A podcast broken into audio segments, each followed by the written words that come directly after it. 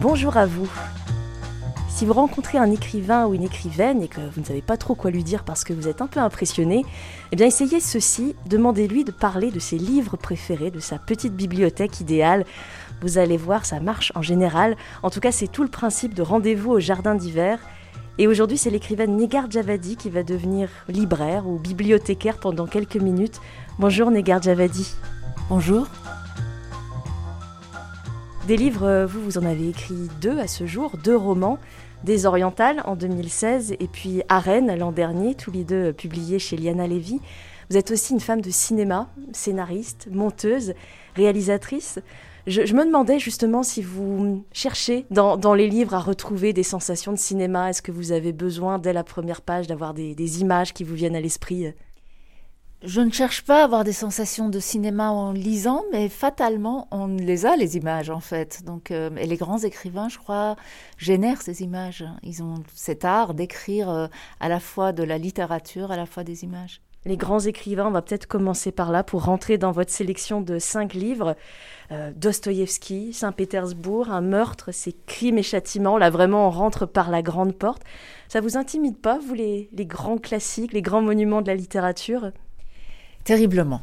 En fait, ça m'intimide tellement que j'ai écrit mon premier livre très très tard, donc des orientales, parce que je me disais mais comment faire pour entrer là-dedans et écrire des univers, parce que c'est quand même des univers, hein. c'est tout un monde qui est décrit. Et Dostoïevski, entre autres, qui est un immense, immense euh, écrivain, et, ce livre qui m'a absolument chamboulé, je crois que je l'ai lu, j'avais 16 ans. Ça fait partie des livres que j'ai relus et relus pour comprendre comment il faisait comment il a réussi à faire ça, à créer ça, à générer ces émotions-là chez moi. Et en fait, je me suis aperçue, et c'est aussi ça le secret, je pense, de, de, lui, très particulièrement, les phrases sont très simples. Et en relisant, je me suis dit, en fait, c'est possible. C'est pas, c'est pas possible d'écrire du Dostoevsky parce que ça serait trop prétentieux de dire ça. Mais dessiner phrase après phrase quelque chose qui va devenir une histoire. Et en fait, c'est pas très compliqué ces phrases à Dostoevsky. Et c'est peut-être ça aussi qui m'a à la fois euh, donné envie d'écrire, de me dire ah je, peux faire ça si, si je travaille, si, si vraiment je, je développe l'art de la dramaturgie et tout ça. Mais c'était pas compliqué parce qu'il y a des auteurs qui utilisent la langue d'une certaine manière et c'est très compliqué. Ça paraît très c'est très grandiose et euh, on pense ne pas y arriver, mais pas lui. Qu'est-ce que ça raconte, ce, roman? J'ai parlé d'un meurtre. Comment on pourrait donner envie à, des lecteurs et des lectrices d'aller se plonger dans, ce classique? Alors ça raconte, euh, c'est très urbain, c'est un roman urbain, étrangement, parce qu'on croit que c'est Dostoïevski et la Russie, est euh, écrit en 1866, je crois, quelque chose comme ça. Euh, mais c'est très urbain, c'est un, un, vrai roman de ville. C'est un vrai roman de Saint-Pétersbourg et ça raconte euh, quelque chose qui pourrait être de l'ordre d'un polar. Donc c'est ça qui est aussi assez impressionnant, c'est qu'à la fois c'est un roman psychologique parce que c'est un meurtre et on est dans l'intimité de celui qui a tué. Pourquoi il l'a tué? C'est la grande question et on ne sait pas d'ailleurs. Euh, enfin chacun a son interprétation. Euh, quelle est la raison et pourquoi faire? En même temps, il y a tout un fond social parce que c'est l'époque des nihilistes, c'est l'époque de la révolution, c'est l'époque des interrogations sur la révolte et l'interrogation principale qui est, en fait, quand on est un homme bon, on n'a rien, on est pauvre, comme lui il est. Et quand on n'est pas un homme bon, étrangement, les portes s'ouvrent. Et cette interrogation-là qu'il pose, on le retrouve après chez Selby, euh, dans Le démon. Et on retrouve très très lointain dans une série qui s'appelle Breaking Bad, par exemple, qui, euh, qui prend exactement le même motif, c'est-à-dire un homme bon euh, Walter White, qui est chimiste et qui devient un truand, qui devient euh, un mec qui fabrique de la drogue et qui, euh, qui a toute sa conscience avec lui et ses interrogations parce que c'est pas facile. On croit que c'est facile, mais ça l'est pas. Donc c'est vraiment un livre fondateur, j'allais dire, pour à chaque fois que je vois un personnage comme ça, anti-héros, jusqu'aux séries, donc je pense à Dostoevsky et à ce livre. Et vous pensez tellement à Dostoïevski que dans votre premier roman, Désoriental, Dostoïevski apparaît, le personnage de Raskolnikov aussi. D'ailleurs, ils évitent un, meurtre, un parricide.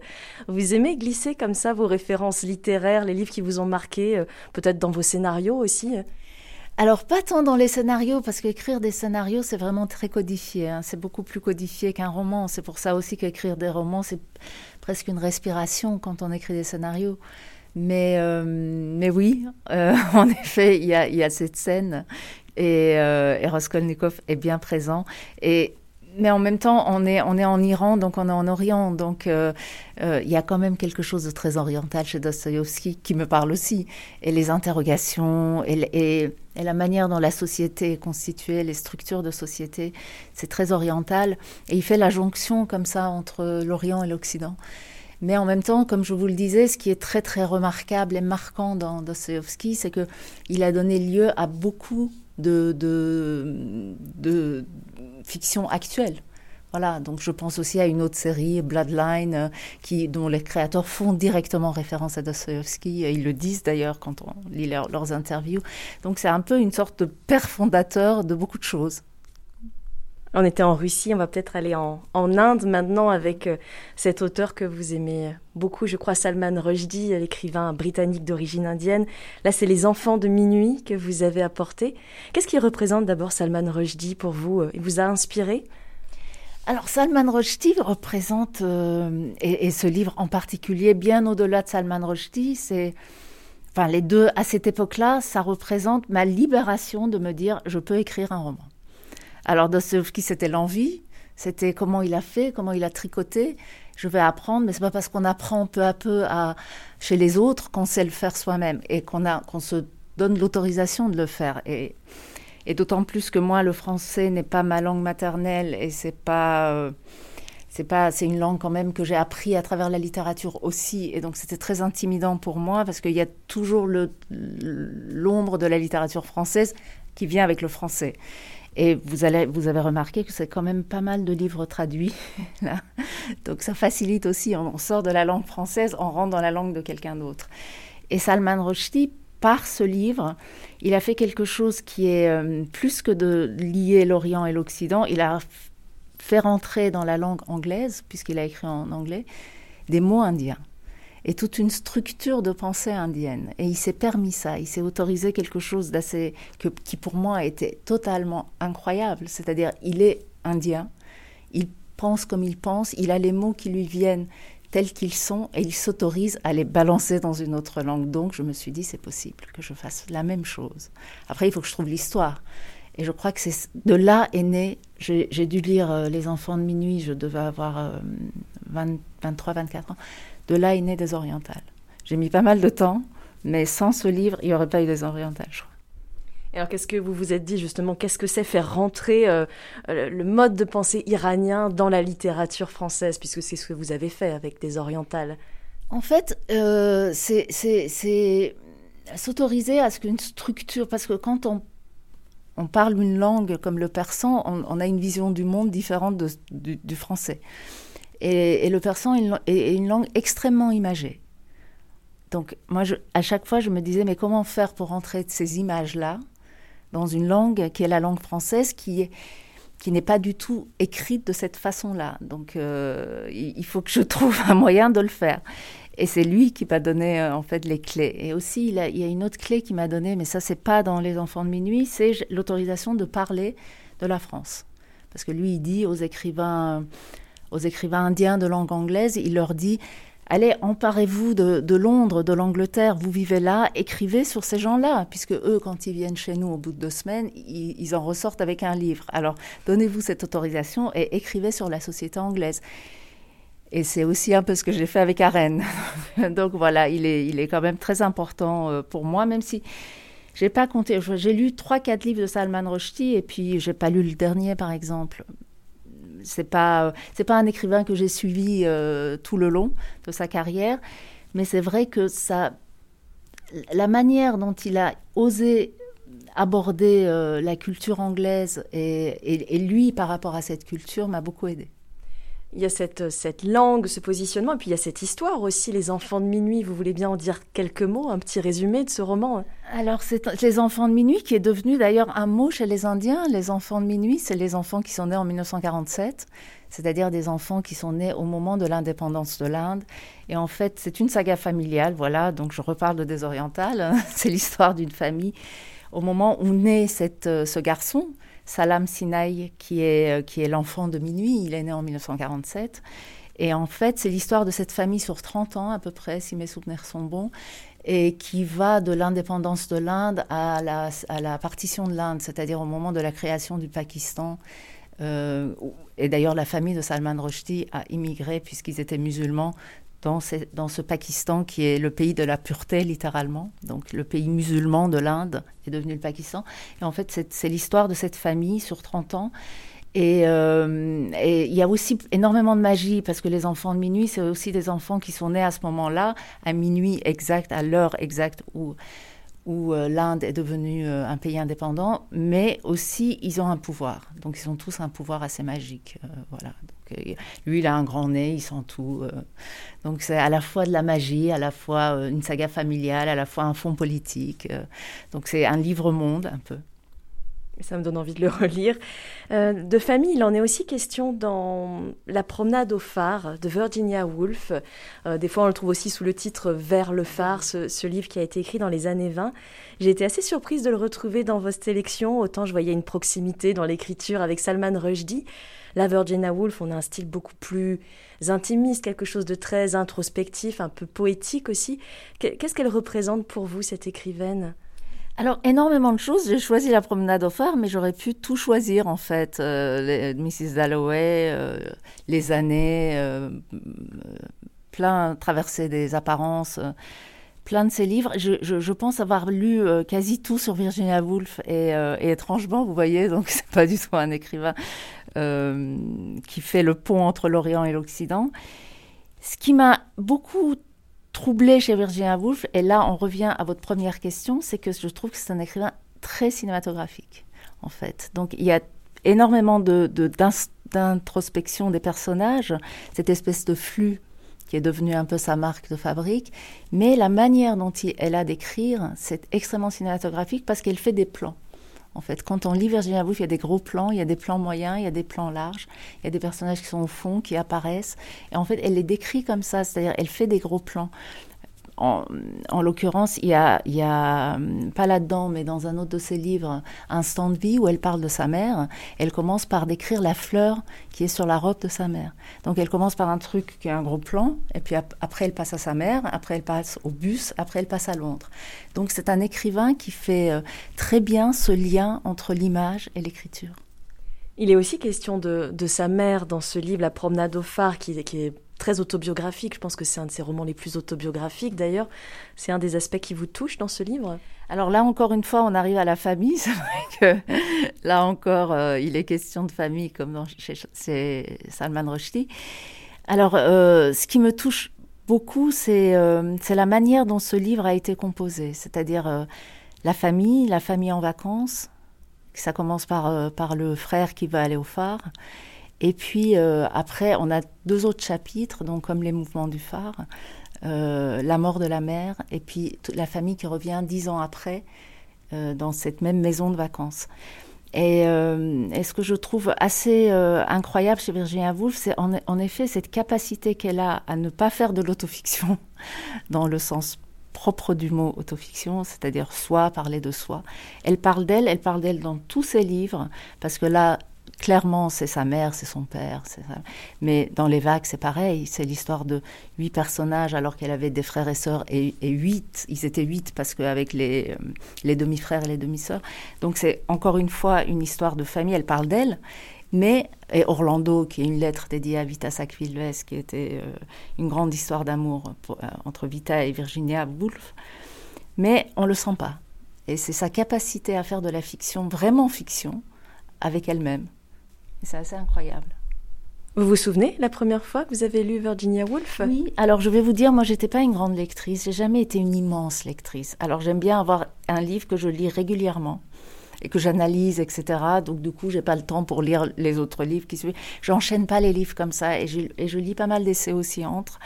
Et je me souviens que c'est vraiment le premier livre que j'ai lu de Virginia Woolf, c'était La Chambre de Jacob. Et je pense que je suis devenue lectrice à partir de là et je, devais avoir 15 ans. Ah oui, donc on les a pas pris dans l'ordre finalement. Donc Virginia Woolf, vous vous mettez vraiment à la lecture. Ensuite Dostoïevski, vous avez envie d'écrire. Et puis Salman Rushdie, euh, vous osez commencer à écrire. J'ose, mais j'attends 20 ans. Hein. il fallait que j'élabore tout un truc aussi. Hein. Donc euh, il m'a dit, c'est possible. euh, Salman Rushdie. m'a donné un peu une sorte de, de, de carte. Euh, voilà, tu peux le faire. Mais de là à ce que je le fasse, j'ai quand même mis un peu de temps. Mais c'est très structurant alors dans votre vie, les livres, les lectures que vous faites Oui, étrangement, c'est très, très. Enfin, les deux, aussi bien les films que les, que les livres, mais les livres étant très intimes. Mais comme je vous l'ai dit, j'ai même avec les films, j'ai un rapport très. J'en consomme pas. Je suis pas une grande consommatrice. Je suis plus à je lis et puis après je me dis mais comment il a fait? Donc euh, ça me prend beaucoup de temps à re-revenir, à revoir comment il a écrit tel chapitre. J'analyse énormément en fait. Donc euh, assez oui. En fait ça m'apprend à écrire parce qu'il n'y a pas d'école d'écriture euh, à proprement parler et moi j'ai fait une école de cinéma donc j'ai pas fait de la littérature. Et, et, du coup c'est là-dedans. Enfin j'ai appris à écrire en la dramaturgie, etc., de comment créer un personnage, comment le mener quelque part et, euh, euh, comment créer d'autres personnages qui viennent. C'est en fait en analysant chacun de ces livres qui sont là devant moi que j'ai appris à le faire. Vous parliez de l'école de cinéma, c'était en Belgique. Je me suis demandé justement si c'était à Bruxelles que vous aviez euh, découvert Henri Michaud, écrivain belge justement, qui vivait en France. Plume fait partie de votre sélection. C'est un petit recueil dont j'aurais du mal à définir le genre, euh, parce qu'il est vraiment très composite et hybride.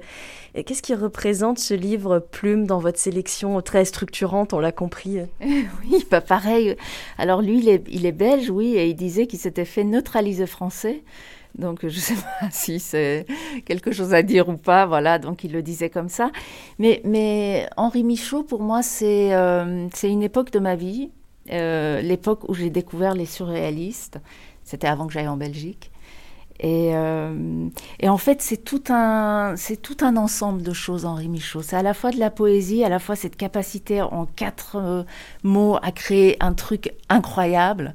Parce que c'est pas de la poésie, voilà, c'est pas des vers, c'est quand même des histoires.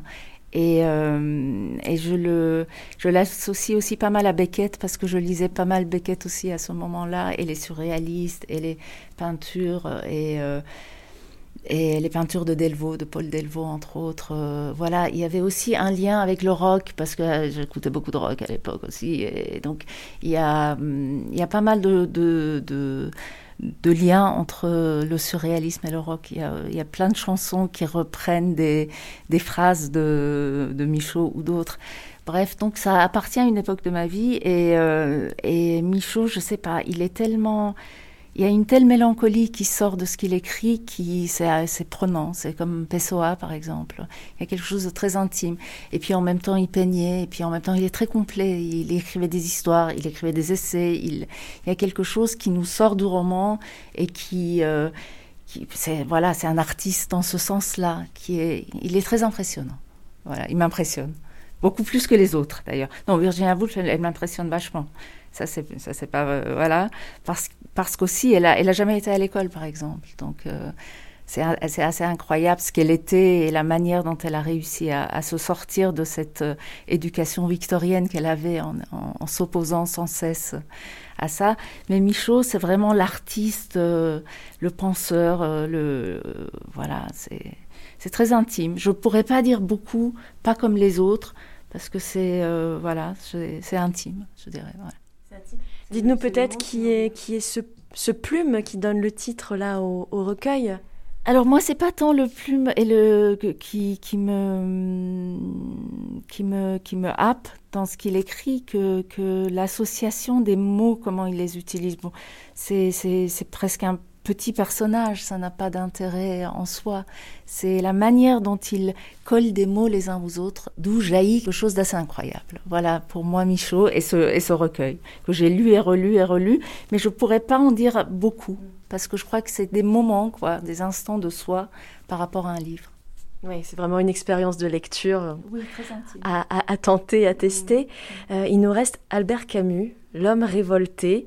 Euh, ça m'a fait beaucoup sourire parce que des, adolescentes, des lycéennes révoltées, on en croise dans vos romans.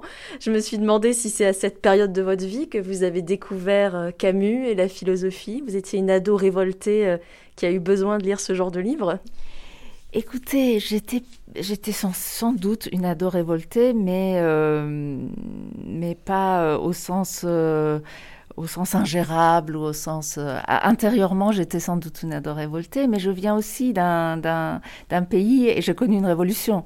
Donc le mot révolte, révolution et, euh, et, tout ce que ça engendre et tout ce que ça génère derrière euh, m'interroge toujours, tout le temps, encore aujourd'hui, à chaque fois que j'entends le mot révolution, à chaque fois que je, vois des manifestations, des gens dans la rue, ça me, ça me pose question. Qu'est-ce que la révolte? Pourquoi on se révolte? Euh, comment on se révolte et où ça mène. Donc c'est quelque chose qui me... Euh, la révolution est toujours très excitant, c'est toujours très grisant. Moi j'ai vécu une révolution et je peux vous dire qu'on n'en sort pas comme ça. Euh, on a envie de sans cesse de faire des révolutions. Hein. Après, une fois qu'on l'a vécu, on a, on, a, on a envie que ça recommence. Mais en même temps, les conséquences sont terribles, toujours. Donc hum, cette interrogation et en plus Camus a déjà, c'est un immense auteur. Et en plus, dans ce, livre, il parle de beaucoup de révoltes métaphysiques. D'ailleurs, il parle de Dostoevsky, il parle des frères Karamazov, il parle de Dieu, il parle des révoltes par rapport à l'art, par rapport à la politique, par rapport à la famille. Donc, il y a aussi cette espèce de panorama de révolte qui, euh, qui permet de mieux analyser le monde surtout moi, mon monde à moi, qui était un pays qui était, euh, qui était en ruine après une révolution. Et d'ailleurs, c'est pour ça que je me méfie beaucoup. C'est-à-dire, je suis très, toujours très de cœur avec les gens qui parlent de révolution. Donc, je suis la première à aller dans la rue et à lever le poing et dire oui, faisons une révolution. Mais en même temps, je me méfie terriblement. Donc, dès, qu'il faut y aller, je, je recule. Parce que derrière la révolution, il y a toujours un champ de ruines. Et comment on fait avec ça? Et d'ailleurs, il le dit très bien, puisqu'il critique énormément le marxisme et le léninisme, et il était très clairvoyant par rapport à, à l'époque, par rapport à ça, et il, euh, il, ne, il cède pas à la révolution, et il, euh, il retient, il réfléchit. Et c'est ça qui est, qui, est, qui est assez important, je trouve, de réfléchir là-dessus, parce qu'on a, y a beaucoup de gens qui réfléchissent, mais qui sont tentés par la révolution. Surtout aujourd'hui, on entend ce mot très très souvent et, euh, et qui ne pensent pas aux conséquences. il y a toujours quelque chose derrière. C'est dans cet essai, je crois qu'il y a cette phrase assez connue euh, Je me révolte dont nous sommes. nous sommes, absolument, exactement. Oui, absolument. Quel rapport vous avez avec la philosophie? Quand est-ce que vous allez chercher euh, ces, ces, essais, ces livres de philo? Est-ce que c'est à des moments de votre vie ou est-ce que vous êtes une lectrice passionnée de philosophie de façon assez constante? Euh, je suis une lectrice passionnée de philosophie assez constante, oui. Alors là, en général, je lis un roman et un essai en même temps. Euh, je lis euh, des, des j'essaie toujours de lire quelque chose autour de la philo ou d'écouter des émissions de philo, etc voilà, tout en me disant, je n'ai, je n'ai pas la capacité de comprendre tout ça. donc, euh, euh, comme je vous l'ai dit, j'ai fait des études de cinéma, j'ai fait mon bac, j'ai fait des études de cinéma, donc j'ai pas fait des études de, lettres, j'ai pas euh, cette érudition de la littérature et des lettres. Et à chaque fois, je me dis que je suis pas assez qualifiée ou, mais du coup, c'est un domaine qui m'est toujours très opaque, vers lequel je vais en permanence. Voilà. Donc, j'ai lu Anna Arendt, je sais pas combien de livres d'Anna Arendt j'ai lu, tout en me disant toujours, j'ai pas compris, donc il faut que je recommence à le relire. Donc, comme L'homme révolté, j'ai dû le lire quatre, cinq fois, en fait, en me disant à chaque fois, je le comprends pas. Aussi parce que j'ai l'impression de ne pas être formée pour comprendre. Là, on revient à Virginia Woolf qui n'a pas été à l'école. Non pas que j'ai pas été à l'école, mais j'ai pas eu cette formation-là. Donc, à chaque fois, je me dis, je n'ai pas la formation pour. Donc, du coup, je persévère. Et je persévère plus dans la philo que dans le roman, parce que ça m'est plus opaque étrangement. Donc, euh, donc j'en lis pas mal. Oui. C'est intéressant ce que vous dites. Donc vous lisez en même temps toujours un roman et un essai? Toujours. toujours. Ouais. Et je ne peux pas me dire que je commence un roman sans un essai ou, ou inversement, parce que je me dis toujours, le roman, c'est euh, c'est un plaisir, hein. c'est un vrai plaisir de, de, de, rentrer aussi dans une histoire et de... Il euh, y, a, y a un côté divertissant, même si tous les romans ne le sont pas. Mais il y a un côté, je lis pas mal de romans américains qui est encore plus. Euh, voilà, c'est des grands espaces, c'est des personnages, c'est. Euh, il y a quelque chose de, l'ordre d'un plaisir euh, savoureux, d'un appétit de, comme ça pour les histoires. Et puis, il faut quand même réfléchir. Donc, je me dis toujours, il y a quand même. Il y a, dehors, il y a un monde. Il y a moi avec le roman, avec les histoires, avec la fiction, même avec les séries. Pour moi, je mets tout ça dans le goût de l'histoire, en fait. Et puis, mais il y a quand même un monde et il faut réfléchir euh, à comment il est, comment il va, pourquoi il est comme, comme il est, pourquoi les gens sont, sont comme ils sont. Donc, euh, je ne peux pas m'empêcher de, de, me dire que ça me concerne en fait. Donc, il faut que j'aille chercher euh, des réponses à ces questions. Et alors, vous choisissez le roman et l'essai en, en même temps. Il y a un lien entre les deux. Comment ça marche? Non, alors je dors pas beaucoup. donc ça commence comme ça. Euh, et, ça commence comme ça. Donc du coup, la nuit, je lis les essais. Au milieu de la nuit. Voilà. Donc pour tout vous avouer, quand je me réveille, parce que je me réveille très souvent au milieu de la nuit, et puis je me réveille assez tôt, mais je me réveille très souvent, euh, j'ai des nuits assez hachées, et à chaque fois que je me réveille, j'allume la lumière et je lis l'essai. Et le roman, c'est plutôt pour euh, le plaisir du soir, ou, ou la journée, ou dans le métro. Voilà, donc c'est quelque chose, de, encore une fois, très intime de moi à moi, parce que voilà, c'est la nuit, tout le monde dort, je peux réfléchir, je peux, je peux rester sur une phrase et me dire pourquoi, euh, voilà. Sinon, je lis Le Monde, la nuit aussi. Ah oui, vous disiez que vous n'étiez pas une très très grande lectrice, mais en tout cas, il y a des bonnes plages de, lecture dans votre vie. Oui, non, parce que quand je dis ça, je vois des gens qui lisent des livres, euh, je sais pas, qui disent 120 livres par an et tout. Moi, je suis pas comme ça. Donc, euh, donc c'est pour ça que je dis que je suis pas une grande lectrice, mais je lis beaucoup, oui. Qu'est-ce qu'elle dit de vous, cette sélection? Vous avez remarqué euh, effectivement qu'il y avait beaucoup de traductions. Mhm. C'est vrai qu'on a un seul livre vraiment français. Il n'y a pas de livre iranien dans votre sélection. Comment vous la regardez là de façon un peu surplombante sur cette petite table devant nous euh? ça me plaît bien. Je, relirai bien quelques, quelques-uns de ces livres. Non, il n'y a pas de livre, euh, de livre en persan parce qu'aussi, là encore, le persan est une langue euh, qui est assez incroyable. Hein. C'est une langue qu'on perd beaucoup, en fait. Donc euh, c'est assez difficile à dire euh, parce que dans les langues, dans les langues occidentales, la manière dont on le dit, on l'écrit. en français, il y a quand même quelques exceptions, mais par exemple en espagnol, pas tout ce, qui est dit et écrit. En, en, anglais aussi, il y a quelques exceptions, mais globalement, quand on a appris le français, l'anglais ou l'espagnol ou l'italien, même 20 ans après, 10 ans après, on peut le lire. Le persan, non. Et je veux vous dire par exemple juste un exemple du persan pourquoi non. C'est qu'en persan, les voyelles ne s'écrivent pas. Les voyelles se prononcent, mais à force de lire, vous repérez les phrases et vous repérez où placer les voyelles. Mais les voyelles ne s'écrivent pas, ce n'est que des consonnes. Donc quand vous ne lisez pas régulièrement, eh ben, vous perdez cette habitude-là. Et c'est très difficile de se remettre dans du persan. Donc j'essaye, moi, de lire un peu des articles, surtout depuis les réseaux sociaux. Je lis pas mal euh, et, ça revient et ma lecture devient de plus en plus fluide, mais c'est très difficile de lire un roman. C'est-à-dire d'avoir ce goût-là où on a envie de lire comme ça, alors qu'on ne lit pas le persan au quotidien. Voilà pourquoi il n'y a pas, parce que c'est assez difficile. Et en ce moment, qu'est-ce que vous lisez? Quels sont les livres qui vous accompagnent? Donc on a bien compris romans et essais forcément. Hein. Euh, oui, alors en ce moment, euh, je, suis en train de... J'ai fini le livre de Paul Preciado et le livre de Cynthia Fleury. Donc les deux livres de la quasi de la rentrée littéraire, je crois, en essai. Et là, je suis en train de lire Ohio de Stéphane Merkley, qui, qui est magnifique, absolument incroyable. Et euh, Milkman, Mais ça fait longtemps que j'ai envie de lire Milkman qui a eu euh, Man Book Prize et euh, le prix euh, de Dublin, qui est un, roman incroyable, paraît-il, sur, sur l'Irlande. Et, et, ça vient de sortir chez Joël Loxfeld.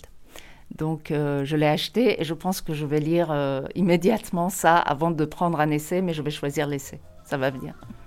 C'est très marrant parce que je suis en train de lire Ohio ici en ce ah. moment. Alors, qu'est-ce que vous en pensez? Eh ben, Les premières pages me plaisent bien. Oui, hein. non, non, c'est un roman assez incroyable. C'est un premier roman, mais en plus, c'est assez épais. Ça fait 500 pages, quoi.